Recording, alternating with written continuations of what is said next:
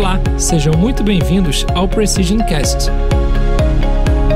O podcast que te ajuda a descomplicar a medicina de precisão no câncer infanto-juvenil. Esse é um canal de comunicação criado e desenvolvido pelo Comitê de Medicina de Precisão em Oncologia Pediátrica, em parceria com a Sobop.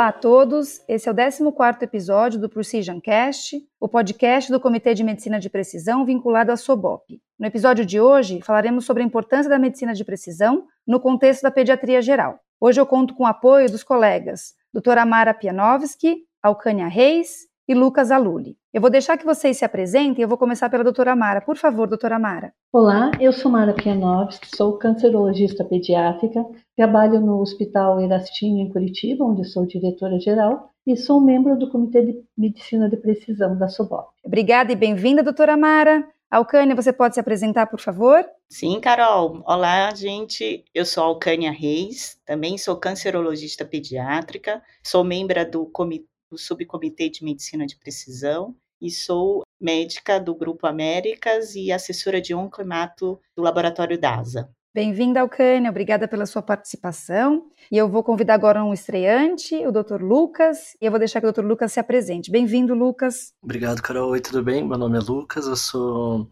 pediatra e sou médico intensivista em formação, tudo aqui pela Faculdade de Medicina da USP. Vou trazer uma uma visão um pouco diferente da, dos meus colegas hoje. E eu sou a Carolina Vince, eu sou oncologista infantil, eu trabalho no Itaci, do Hospital das Clínicas de São Paulo, eu trabalho no Hospital Israelita Albert Einstein como oncologista infantil e também sou parte do Comitê de Medicina de Precisão da SOBOP. Muito bom, Lucas. É, ter você conosco hoje é muito importante, justamente para trazer esse olhar da pediatria geral mas de fato compreendendo a importância de medicina de precisão. Então, só para a gente entender um pouquinho por que a gente escolheu a, a falar da pediatria geral. A gente conhece a premissa de curar às vezes, aliviar frequentemente confortar sempre, né? Então, isso tem sido a máxima dos médicos em todo o mundo, mas isso vem desde 1800, né?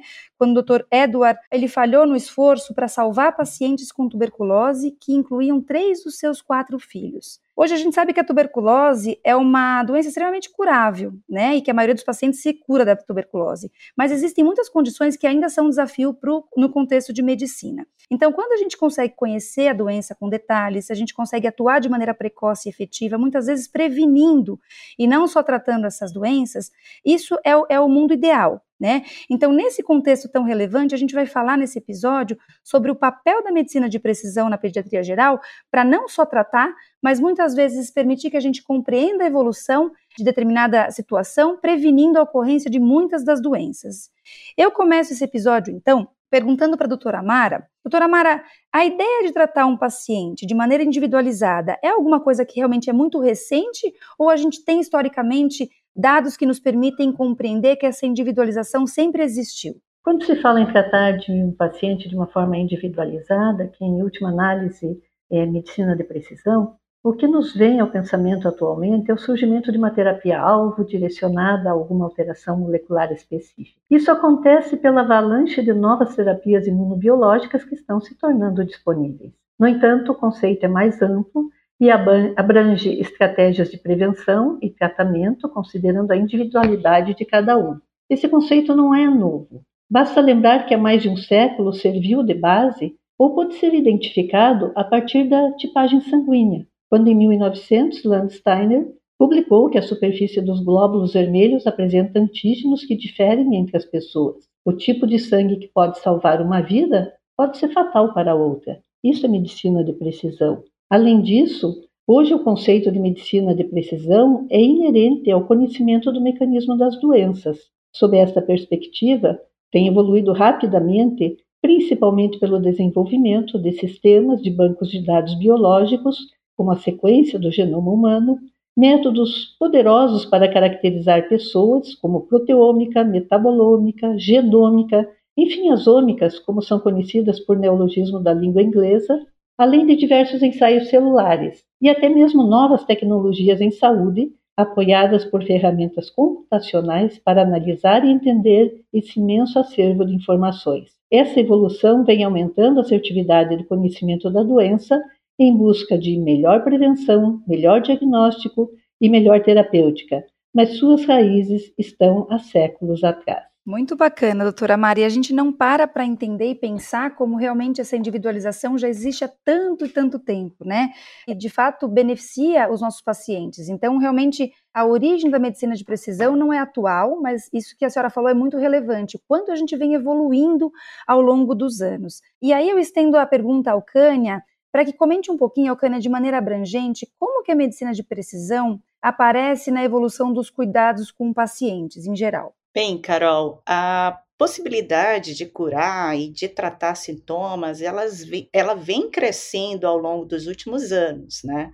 E a compreensão abrangente da patogênese da doença, né, ajuda a identificar a doença no nível molecular, né? Então, muitas drogas com alvos é, moleculares, eles foram desenvolvidos e a terapia de precisão se tornou possível. Além disso, o desenvolvimento de novos métodos de análise moleculares, como o NGS, que é o sequenciamento de nova geração, possibilitou a identificação de alterações genéticas, biomarcadores relacionados à doença novas estratégias de prevenção e intervenções, elas puderam ser desenvolvidas com base nessas características individuais. Esses avanços anunciam o surgimento de uma nova era da medicina, que é a medicina aí de precisão, né, mais voltada para o indivíduo.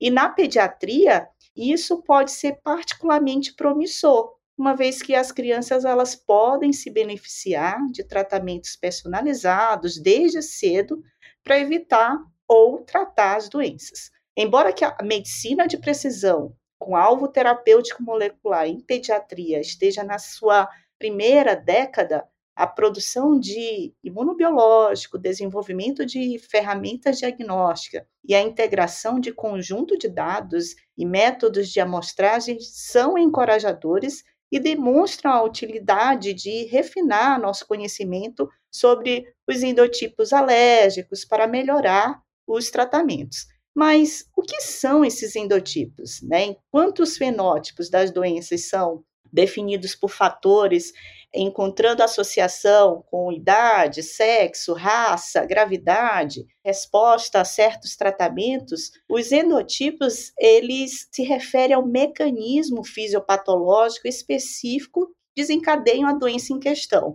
Né? Então, você não consegue palpar, você não, não consegue analisar através de sinais e sintomas. Ela existe dentro de você, são as interleucinas, são as substâncias pró-inflamatórias, elas estão lá fazendo mal, mas no exame clínico você não consegue mensurar. Então, elas não são necessariamente limitadas a um único marcador molecular. É, Ocane, esses dados são extremamente interessantes e mostram é, o quanto é importante a gente compreender a fundo o benefício e os achados necessários de medicina de precisão para que a gente possa beneficiar os nossos pacientes. E aí eu entro realmente no contexto da pediatria, chamando o Lucas para nossa discussão. Lucas, na prática clínica, você já percebe a utilização de medicina de precisão em pediatria como uma realidade atual? Olá, Carol. Então, sim, na verdade, na pediatria geral, a gente até tem um pouco menos falado sobre isso, mas na medicina intensiva especificamente, é, a gente tem vários exemplos de, de uso de medicina de precisão, né? Então, por exemplo, desde o mais básico, né, da escolha, por exemplo, do tamanho do tubo endotraqueal, que antigamente na verdade até hoje a gente faz usando aquela regra de idade sobre 4 mais 3,5, por exemplo, que é para escolha do tamanho do tubo, isso é, um, é baseado numa amostra populacional e aí a gente acaba é, acertando na grande maioria das vezes e é por isso que a gente usa essa regra. Mas o que a gente mudou um pouco o jeito de pensar com a medicina de precisão foi que agora a gente consegue colocar um ultrassom à beira-leito, medir o tamanho da traqueia daquele paciente e usar ele mesmo como controle, né? Então a gente teria aí 100% de, de acerto no tamanho do tubo e, no, e pra, nos casos de intubação endotraqueal, né? Isso vale para diversos exemplos, né? Então, um dos exemplos mais clássicos aqui da, da terapia intensiva que a gente mais discute seria qual que seria o, o volume de reposição ou de expansão que a gente precisaria em quadros de choque séptico e para poder fazer uma variação precisa aí do status volêmico de cada paciente. Isso é sempre uma discussão muito grande.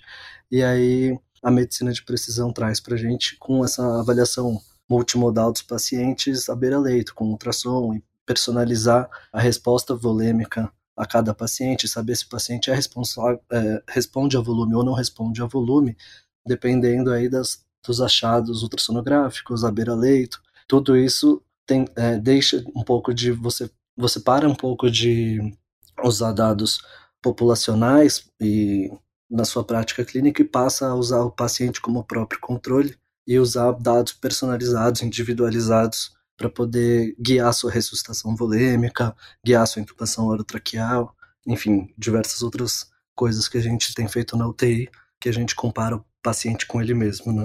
Isso está tá cada vez mais comum assim na nossa prática clínica. Muito bacana, é, Lucas. Às vezes a gente pensa que medicina de precisão, de fato, é avaliação necessariamente molecular, né, do, do paciente. E aí a gente vê que não, que você individualizar a atuação sobre o paciente mesmo que seja essa atuação clínica, isso traz um impacto de resposta, de sobrevida e com certeza nas taxas de cura.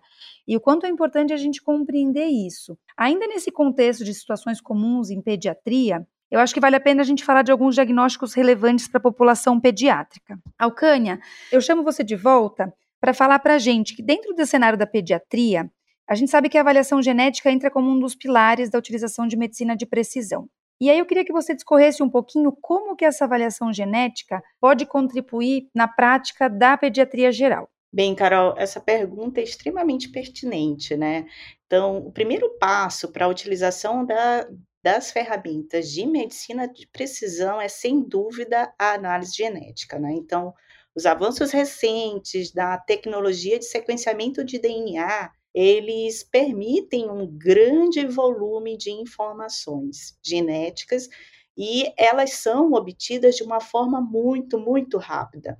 E essas informações, elas podem ser usadas para a gente identificar os riscos adicionais de ocorrência de determinadas doenças, é, bem como pode nortear né, o tratamento a partir da identificação de alterações genéticas acionáveis, né, a, a ocorrência de resistência ao tratamento utilizado, eventualmente, né, até toxicidade, né, do tratamento que a gente pode instituir para aquele paciente. Realmente, Alcânia, a gente sabe o quanto é importante a utilização, enfim, a identificação molecular, a evidência molecular, para que a gente possa atuar de maneira efetiva. Muito se evoluiu em algumas áreas específicas. Eu acho que quando a gente vai olhar para a medicina de precisão em pediatria, uma área que é de extrema, é, que é bastante interessante é como eles têm olhado, por exemplo, como atuar de maneira individualizada nos pacientes com quadros alérgicos simples ou até quadros alérgicos mais graves. Doutora Mara, diante disso, eu queria que você comentasse um pouquinho sobre esses estudos que olham um pouco mais para esse perfil alérgico dos pacientes, por favor. Esse tópico é muito importante, Carol. As doenças alérgicas compartilham várias vias inflamatórias e fatores de risco que se superpõem.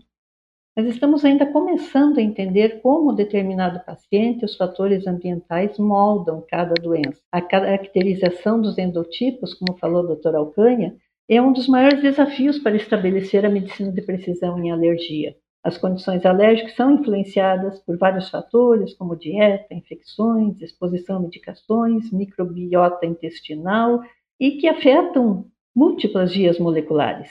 Definir os mecanismos moleculares responsáveis pelas doenças individualmente no grupo das alergias é uma área de pesquisa intensamente ativa e de grande importância para desenvolver terapias-alvo. No que se refere à asma, por exemplo, pacientes com eosinofilia e resposta dependente de corticoides respondem bem aos anticorpos dirigidos contra a interleucina 5 em comparação a asmáticos sem essas características.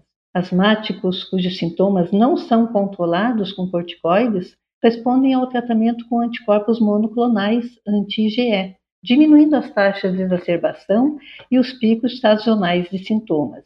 Então, vemos aqui a biologia molecular aliada à resposta do paciente, que é uma resposta individual e que pode, então, orientar um tratamento específico. Além dessas melhorias, o paciente com alergia, para o qual antigamente só existia um teste de identificação de alguns alérgenos, dispõe hoje de técnicas laboratoriais que permitem maior precisão nos testes, como a técnica de microarranjos, por exemplo, possibilitando acelerar o diagnóstico devido à análise simultânea de vários parâmetros. Permite também determinar o componente molecular envolvido na sensibilização e não somente a fonte alergênica. Otimizar o diagnóstico de situações particulares, como alergia alimentar, alergia ao látex, e tudo isso com uma amostra mínima de soro.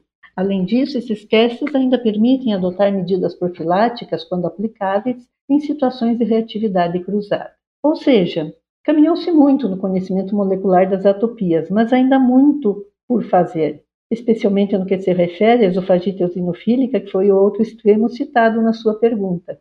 Estudos clínicos estão sendo conduzidos, mas por enquanto ainda é um campo de pesquisa. A expectativa é que melhor compreensão da doença e desenvolvimento de terapias individualizadas venham a oferecer para esses pacientes melhor qualidade de vida. É, doutora Mari, eu acho que a alergia ainda é uma área é, que nos preocupa muito. Em alguns lugares no Brasil, por exemplo, eu que moro aqui em São Paulo, a gente compreende o quanto as situações de atopia podem influenciar na vida e na qualidade da vida, de vida do paciente.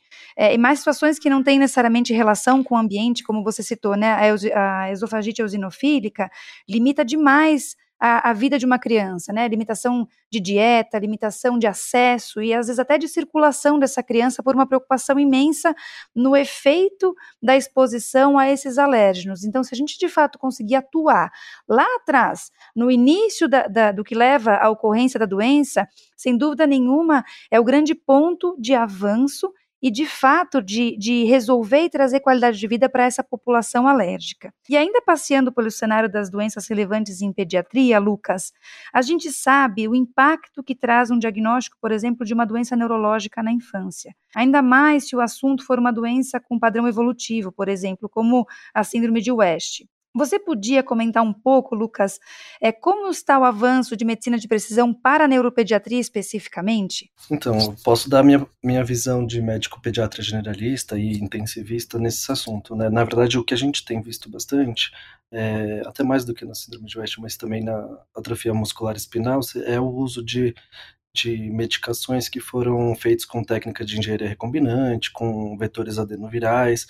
Isso faz com que a célula aí produza uma proteína que é faltante né, no, nas atrofias musculares espinais, e aí que é o caso do espinrasa, do zolgesma, que cada vez mais está na, tá na mídia sendo discutido, do, do, do potencial de reverter aí todo um, o quadro clínico desses pacientes se começar um, a terapia precocemente. Isso tudo, então, para o pediatra geral, seria muito interessante você sempre é, tentar um diagnóstico mais precoce possível, né?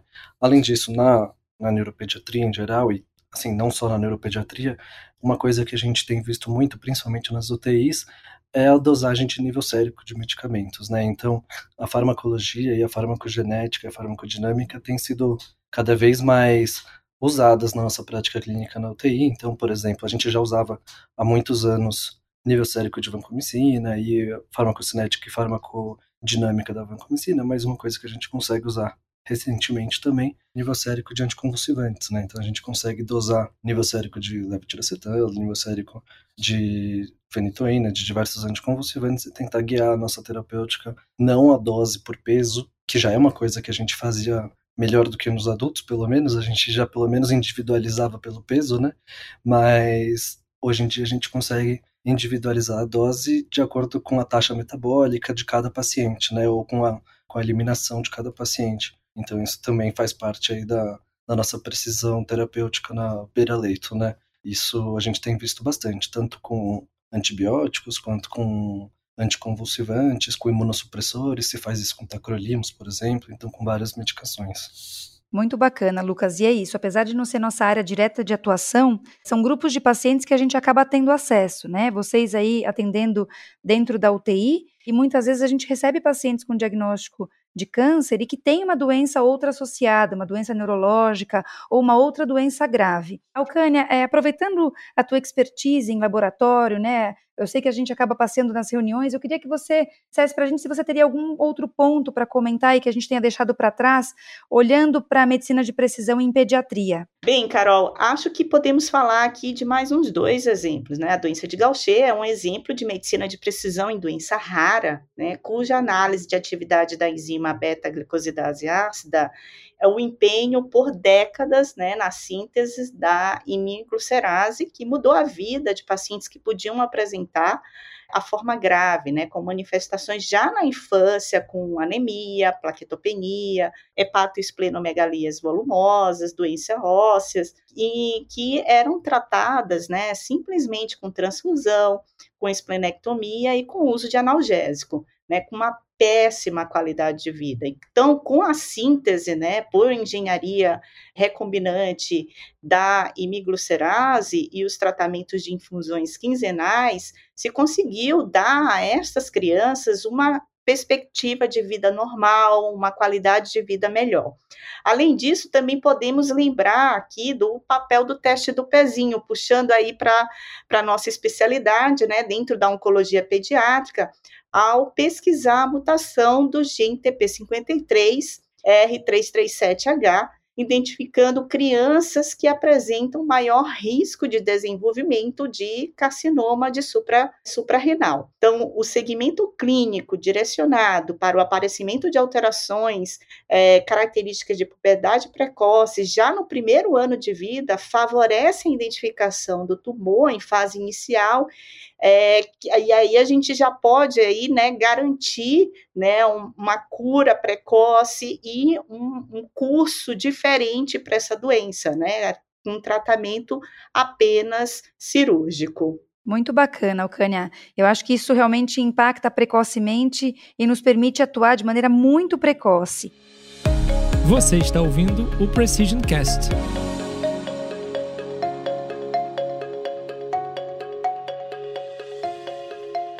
E aí, nesse cenário, Lucas, eu sei que você tem um, uma especialização em unidade de terapia intensiva, mas eu queria aproveitar essa discussão que a Cânia trouxe para perguntar para você. As síndromes genéticas familiares são sempre um assunto muito delicado quando a gente fala de pediatria, né? A gente sabe muito bem disso e a gente pode comentar um pouquinho à frente sobre as síndromes de predisposição a câncer. Mas eu queria que você dissesse, Lucas, quando você está diante de uma síndrome genética familiar, é, quando você percebe a possibilidade dessa síndrome genética familiar passear ali naquela situação que você está atendendo o paciente, como você costuma fazer a abordagem dessa família? Quais existe alguma recomendação atual no cenário pediátrico de como atuar e abordar essa família quando você suspeita de alguma síndrome genética que não foi necessariamente identificada? Bom, primeiro com, com bastante empatia, né? Antes a gente acho que a primeira coisa que a gente precisa é, saber é que a gente precisa acolher essa família de uma maneira integral, né? Mas sim, eu acho que quando a gente tem síndromes genéticas familiares, assim, a gente tem visto muito, né, o perfil de pacientes das unidades de terapia intensiva, principalmente, estão cada vez mais diferentes, né, e aparecem muitas é, patologias, principalmente neurológicas, mas também quadros genéticos que geralmente não chegariam numa idade mais, mais velhos, assim, né, que chegam a internar com, em, terapia intensiva, pediátrica, e não só na neonatal, a gente tem, tem visto cada vez mais uma mudança no perfil de internações, né, para pacientes cada vez mais crônicos, e isso sempre é muito delicado, né, tanto para a família quanto para os pacientes, né, e assim, com, com, relação à herança genética, né, que provavelmente acho que era mais o escopo da pergunta, eu acho que a gente sempre tenta chamar o pessoal, ou as interconsultas da genética e conversar um pouco sobre, sobre prognóstico e tentar fazer uma orientação genética para poder pensar em, em, futuro familiar, em, em a possibilidade de, dessa família criar, de gerar novas novos novos filhos, eu acho que precisa de uma orientação genética bem bem próxima, assim. A gente tem uma equipe no hospital que a gente trabalha de, de genética que é muito forte, que é muito atuante e faz essa essa orientação muito muito boa, né? Mas eu acho que o mais importante de tudo, acho que o nosso papel assim que a gente identifica uma síndrome genética familiar, assim, seria até antes do aconselhamento genético, seria o acolhimento, né? É isso mesmo, Lucas. Isso é uma coisa, é, é uma situação que a gente vive muito e eu acho que isso vem aumentando, né? A gente tem um desafio de muitas vezes identificar essas síndromes familiares, e eu falo agora como um oncologista, a gente vem num movimento cada vez maior de identificar aquele paciente pediátrico que se beneficiaria da investigação de uma síndrome genética de predisposição a câncer. É, quando a gente pensa que o câncer infantil é um grupo de doenças extremamente raro, né? É, esse grupo de doenças, quando a gente compara com a população adulta, é muito inferior. Então, pensando na raridade da doença, boa parte dos pacientes se beneficiaria para esse olhar. Será que essa criança tem algum, alguma alteração genética que levou à ocorrência desse câncer? E a partir daí eu tenho que investigar essa família, ou mais do que isso, como você muito bem falou, será que eu vou ter que fazer um aconselhamento genético para que essa família, a partir do conhecimento, possa definir o que fazer? Então, aí eu estendo a pergunta à doutora Mara. Doutora Mara, a gente sabe então dessas dificuldades e eu queria que você comentasse um pouquinho como que você enxerga a abordagem atual diante das síndromes genéticas de predisposição a câncer, por favor. Carol, para responder a sua pergunta, eu vou me permitir descrever um cenário comum na rotina do médico oncologista pediátrico, independente da linha do tempo. No passado, quando os estudos de biologia molecular eram incipientes, ao informarmos aos pais sobre um diagnóstico de câncer em seu filho, com frequência eles perguntavam: Doutora, tenho outro filho, será que pode ter câncer também? E nossa resposta era que havia possibilidade, porém os riscos eram tão pequenos, ao redor de 5 a 8%, que não era aconselhada nenhuma intervenção sob risco de causar mais dano do que benefício. Hoje, quando nos fazem a mesma pergunta, procuramos responder: Vocês têm vontade de fazer testes genéticos? E fazemos esta pergunta porque, mesmo sabendo que a probabilidade de ter uma predisposição genética não é alta, temos conhecimento de que pode ser bem maior do que se acreditava. Quando falamos em predisposição genética, não estamos dizendo que o familiar também vai desenvolver câncer. Porém, sabemos que identificar a suscetibilidade genética ao câncer é relevante para o paciente e para sua família, pois essas informações podem impactar nas diretrizes de vigilância e no próprio tratamento do doente. Como exemplo, em alguns casos, deve-se evitar a terapia baseada em radiação e agentes genotóxicos e procurar seguir protocolos de vigilância buscando a detecção precoce do tumor, com benefícios já demonstrados em estudos que envolveram pacientes com síndrome de Lifraumene, síndrome de Lynch e outras. Eu vou retomar agora a questão já citada pela doutora Alcânia. No Brasil, um clássico exemplo desse cenário se relaciona à mutação germinativa no gene supressor de tumor TP53, conhecida como R337H, que ocorre quase exclusivamente no Brasil, em crianças com carcinoma de suprarrenal que é uma neoplasia mais frequente no Paraná, no sudeste, sul e sudeste de São Paulo, norte de Santa Catarina, do que em outras regiões do mundo. Por ser uma mutação no P53, alguns profissionais a incluem num espectro da síndrome de Lifraumene. Fazemos aqui uma ressalva quanto a esta conduta com base apenas na mutação R337H, pois um estudo robusto feito no Paraná e que incluiu a análise no teste do pezinho de praticamente 180 mil recém-nascidos, identificando 461 como carreadores dessa mutação, foi possível nesse estudo avaliar 353 famílias em relação ao tipo de câncer que essas famílias apresentavam. E não se encontrou a repetição do padrão de neoplasias da síndrome de Li-Fraumeni clássica em mais de 70% dessas famílias. Isto não significa que devemos baixar a guarda, pois algumas famílias com esta mutação e com outras alterações associadas têm maior predisposição ao desenvolvimento de câncer. O problema é saber quais são essas outras alterações. À luz dos conhecimentos atuais, eu acredito que podemos interpretar R337H como sendo de maior risco de crianças apresentarem carcinoma de suprarrenal nos primeiros anos de vida, já que mais de 90% dessas crianças apresentam esta mutação.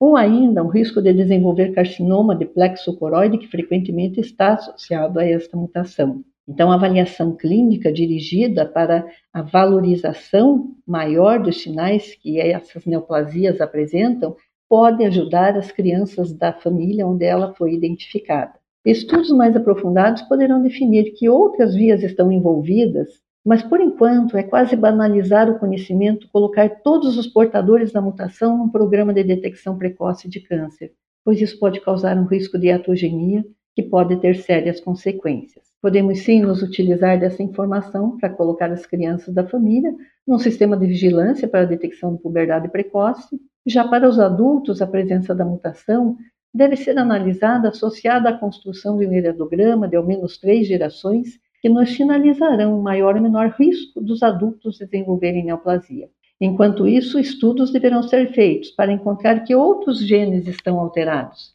como por exemplo o SHAF1, ou quem sabe SF1 do fator esteroidogênico, ou outro ainda não considerado, e que nos autorizem a incluir os familiares num programa de detecção precoce de câncer. Já sob o aspecto populacional, a prevalência de outras mutações de predisposição genética entre crianças com câncer no Brasil ainda é pouco investigada, sendo que as informações disponíveis provêm de outras populações específicas internacionais.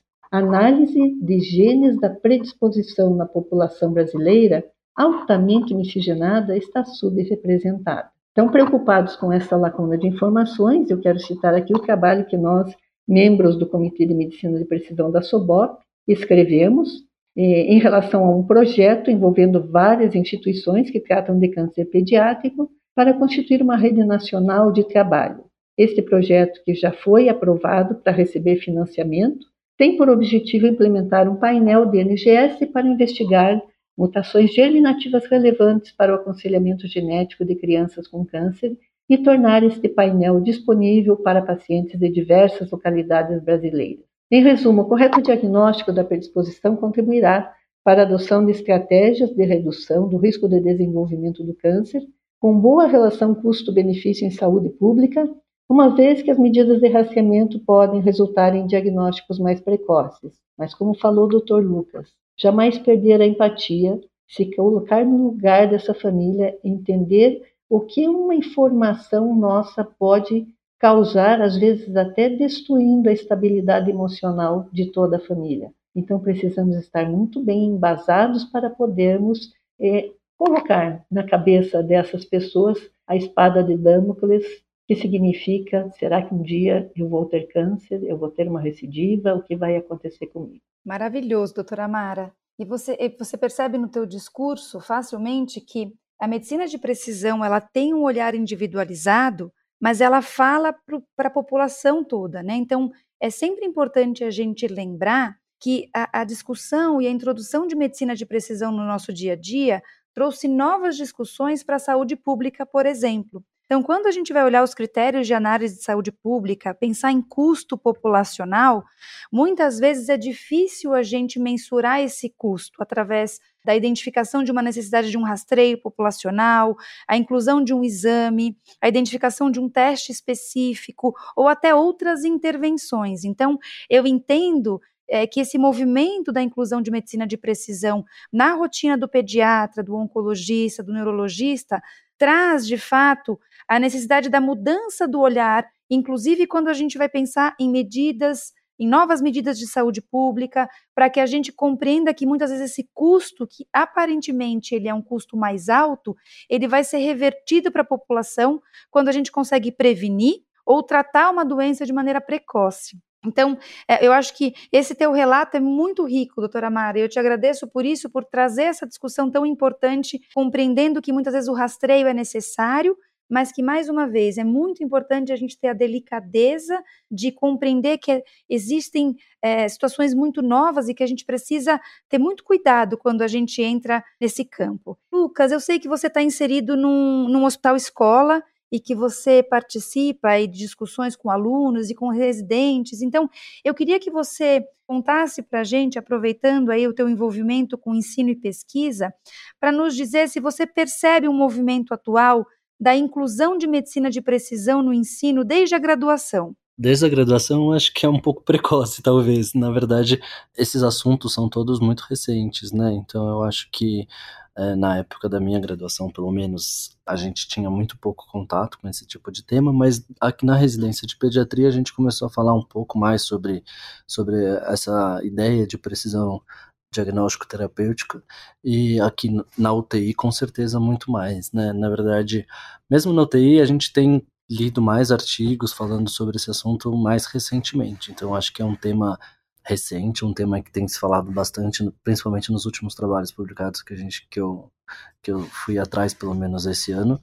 É, a gente importa muito da medicina de adulto, né, da, principalmente da, da intensiva de adulto, que Jean-Louis Vincent, na Bélgica, tá, trazia, né, começou a estudar muito esse assunto e falar sobre medicina de precisão é, clínica, né, medicina de precisão à beira-leito, tanto para respostas de fenótipos da sepse, como fenótipos da, da síndrome de angústia respiratória aguda.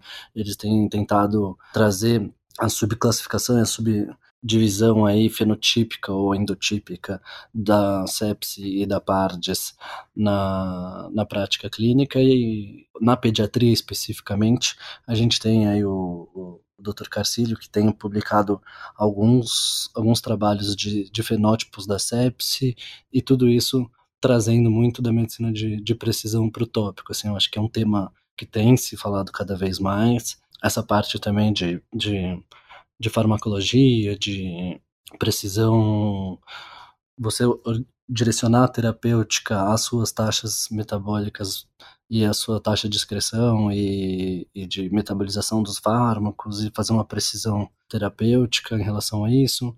Os exames de imagem, cada vez mais, eu acho que a gente tem, tem trazido a, a medicina de precisão para a nossa prática clínica. Eles ajudaram muito a gente a usar o próprio paciente como controle de si mesmo. Então, eu acho que grandes síndromes clínicas estão cada vez mais sendo estudadas como diagnósticos muito abrangentes que a gente talvez tenha subfenótipos e subendótipos e talvez a gente tenha muitos diagnósticos dentro de uma mesma síndrome clínica e eu acho que a maior parte dos estudos e das, das discussões que eu tenho visto a respeito dessa, dessa subclassificação é, vão nesse sentido, assim, da gente tentar usar o próprio paciente como seu próprio controle, seu próprio guia de terapia, seu próprio é, alvo terapêutico, assim.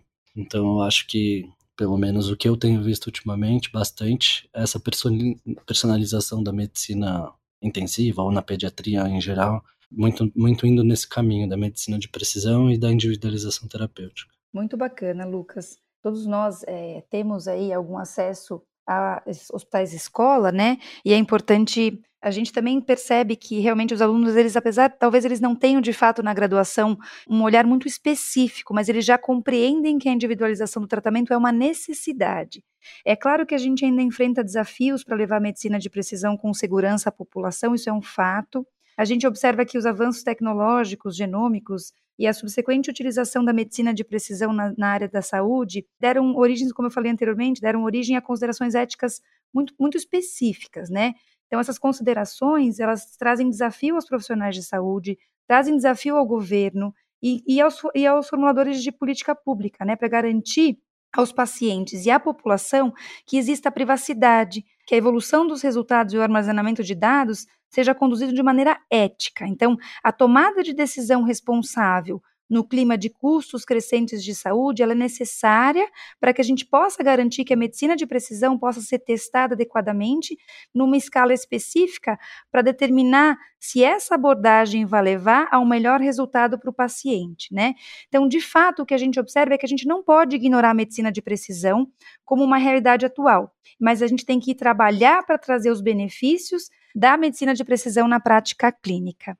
Bom, gente, eu finalizo esse episódio muito feliz. Eu acho que é uma discussão que a gente poderia aí levar à frente, mas eu acho que deu para a gente passear aí pelos principais pontos quando a gente pensa em pediatria, né, em medicina de precisão dentro de pediatria geral. Eu queria agradecer muito a participação de todos vocês, Lucas, Alcânia, doutora Mara, vocês trouxeram aí uma dinâmica e um conhecimento maravilhoso e eu espero encontrá-los em breve num próximo episódio aqui do Precision Cast. Carol, muito obrigada e até o próximo. Muito obrigada pela oportunidade de estar abordando um assunto tão apaixonante e pela oportunidade de estar com vocês, Alcânia, Carol e Lucas. Obrigado pela participação, achei, fiquei muito honrado de participar desse, desse episódio com esse time tão bom. Muito obrigado pela oportunidade. Obrigada, pessoal, e até o próximo episódio. Esse foi o Precision Cast. Se você gostou, compartilhe e ouça mais episódios na sua plataforma de podcast preferida.